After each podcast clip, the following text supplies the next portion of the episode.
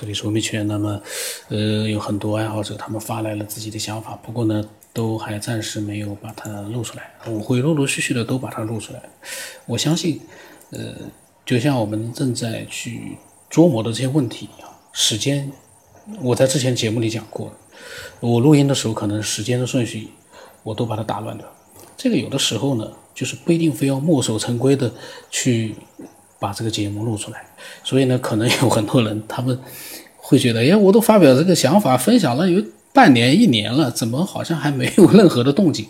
呃，我觉得只要一直这样子更新下去呢，每个人的想法都会分享的越来越快。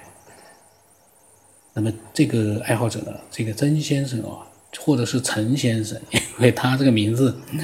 呃，那么他呢，其实分享了很多语音，呃，那么我们听听吧，因为他分享的语音呢，基本上文字很少，我也不知道他讲了一些什么样的内容。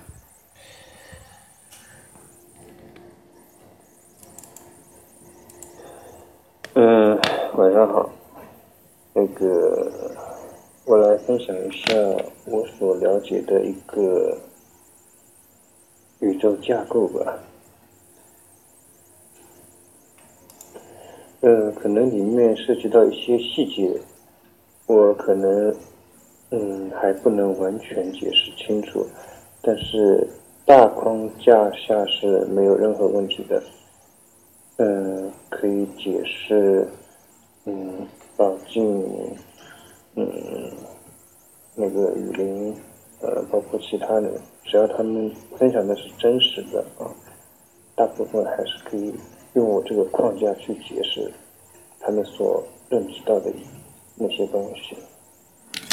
这个呢，就是他所说的，他有一个大框架能够解释老金和其他一些者所讲的一些内容。我个人是这么想啊，当你在说一个这样的话题的时候呢，一定要弄明白，就是说所有的这些都是大开脑洞，包括每一个人所谓的一个关于宇宙的一个框架，因为这个目前为止。都是大开脑洞，你这个大框架就是说，也只是你的设想里面的一个呃框框而已。我我中间插一句嘴。那么，嗯，首先毋庸置疑，嗯，我们人类是有灵魂的，这是宇宙的一个基本呃面貌啊，这一点是毋庸置疑的。呃，那么我们人是什么？人准确的说，就是灵魂意识啊，在我们所在的这个物质世界的一个投射。那么，我们为什么要投射到这个世界？呃，准确的说，就是灵魂在地球的一个体验。它在投射之前的话。嗯，是有一个计划的。嗯，所以我们每个人都是带着一个任务，然后到地球上来体验的。嗯，然后就构成了一个轮回。嗯，听九天老师的语音的话，也是有些时候断断续续啊，但是听的也比较多。呃，有些时候来老进之后，进来以后的话。嗯，然后呃，我记得他提到过那个马叔啊，在开车路上看到了什么啊？据我所知，他应该是看到了那个死去的亡魂吧。那要解释这个东西的话，首先，嗯，我们先把。一个概念区分一下啊，我们把我们所能看到的一个世界叫做，呃，要解释这个东西的话，首先，嗯，我们先把一个概念区分一下啊，我们把我们所能看到的一个世界叫做物质世界，啊，然后把另外一个世界我统称为灵界啊。其实很多人还是有这个看到灵界的呃这个能力的。那么马叔看到的，我预估他应该还不是灵界的，他是处于那个灵界与我们地球界之间的一种状态。嗯，就是说人在死后，那么他是有一个中间的一个熟悉的过程。啊，包括有些人的话，可能一直摆脱不了地球的这种，嗯，可以说是实相吧，啊，然后会一直在这边逗留，好，然后呢，马叔应该是看到这一季的一个现象，然后呢，嗯，跟他们去打招呼也好，去沟通也好，啊，这个就可以解释了。然后另外。他还在那个给什么老板，呃，看过那个房间是吧？那也是同理的，啊，因为，呃，灵魂在，啊，去灵界之前，它是有一个中间过渡地带的，啊，所以说马叔看到的基本上是这个状态，那同，呃，也不排除他有这个能力。啊，把灵界的某些物质召唤出来进行一个沟通对话，啊，呃，至于那个雨林的预知未来啊，它不是真正的预知未来，因为你说他那个高考，其实你考试结束了，这个结果就已经存在了，啊，包括那个车子，其实他老婆去提车的时候，那个结果已经存在了。也就是你有了这个因，就必定有这个果。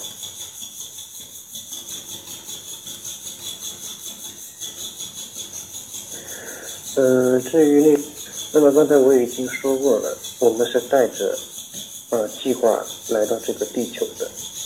那么这个果的话，其实在灵界有一个大的数据库一样的，它其实是已经存在了的。啊，无非就是你因为有了这个因。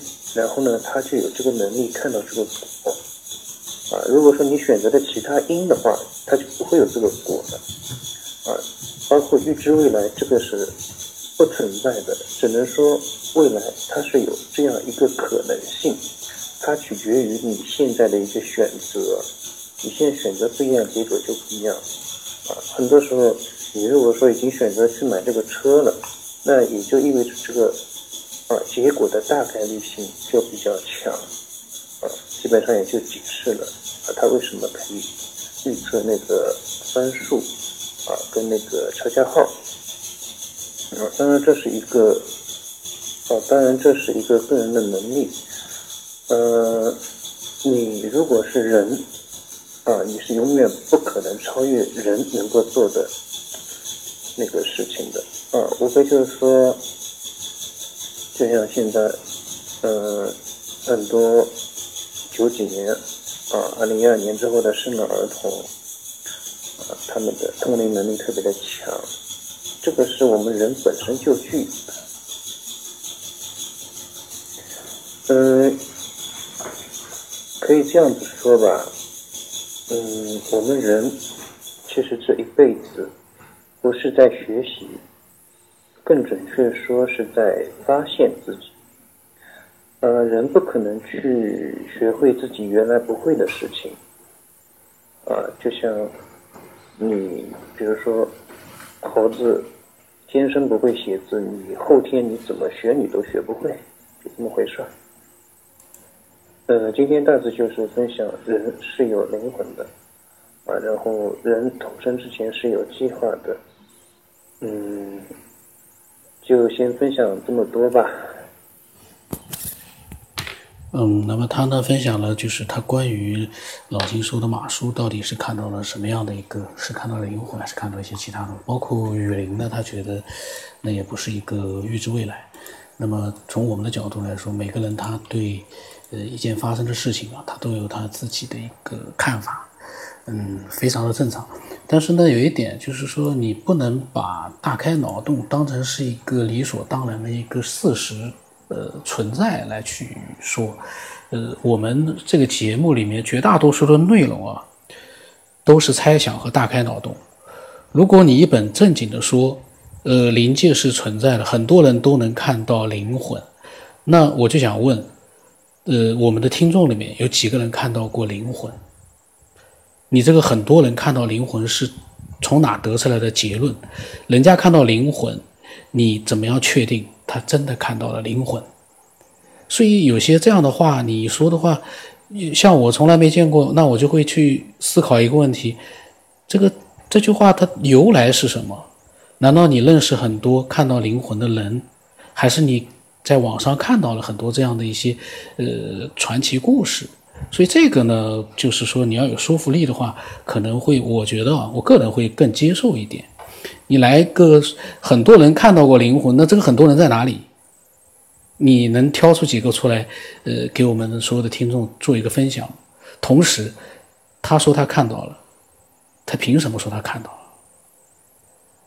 这个就带来一个问题，有的人就说：“我怎么跟你证明我看到了？我就是看到了呀。”那这样一来，这其实就是科学家去做的事情又回到了一个，你怎么去证明你看到了？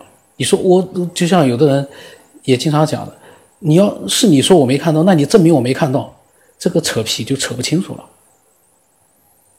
所以呢，呃，说很多人看到过灵魂，我个人是觉得这个话有点。另外一个，呃，雨林和老晋他们所叙述的故事，真真真实的场景、真实的环境，我们已经无从而得知了，那是他们的经历了。但是呢，你去说的时候呢，你要事先要明白，你要跟大家说一下，我觉得很合适的就是要说一下。这个是你在他的故事基础上，你做的一个大开脑洞，你不能用一些这个很断定的语言去做这样的一个分析。这个分析的话，这就是我个人是觉得，我在想，哎呀，人家这个事儿你 你都没有参与，你弄得好像是亲身参与一样的分析的这个好像就是就是这么回事儿，那这个这个就是所以呢。这个措辞有的时候还是也也还是需要的。另外，他这个声音很轻啊，我不知道是不是大家能听得清楚。那么今天就到这里吧。呃，我们他还有很多的想法，我们陆续的把它录出来。那么我的微信号码呢是 b r o n s 八不让成八，微信的名字呢是九天以后。如果说你说确实啊，很多人看到灵魂了，我能证明，那你可以分享给我，我很感兴趣。就是说，能看到灵魂的人啊。过来跟我分享他看到灵魂的经历，呃，挺好的。那么今天就到这里。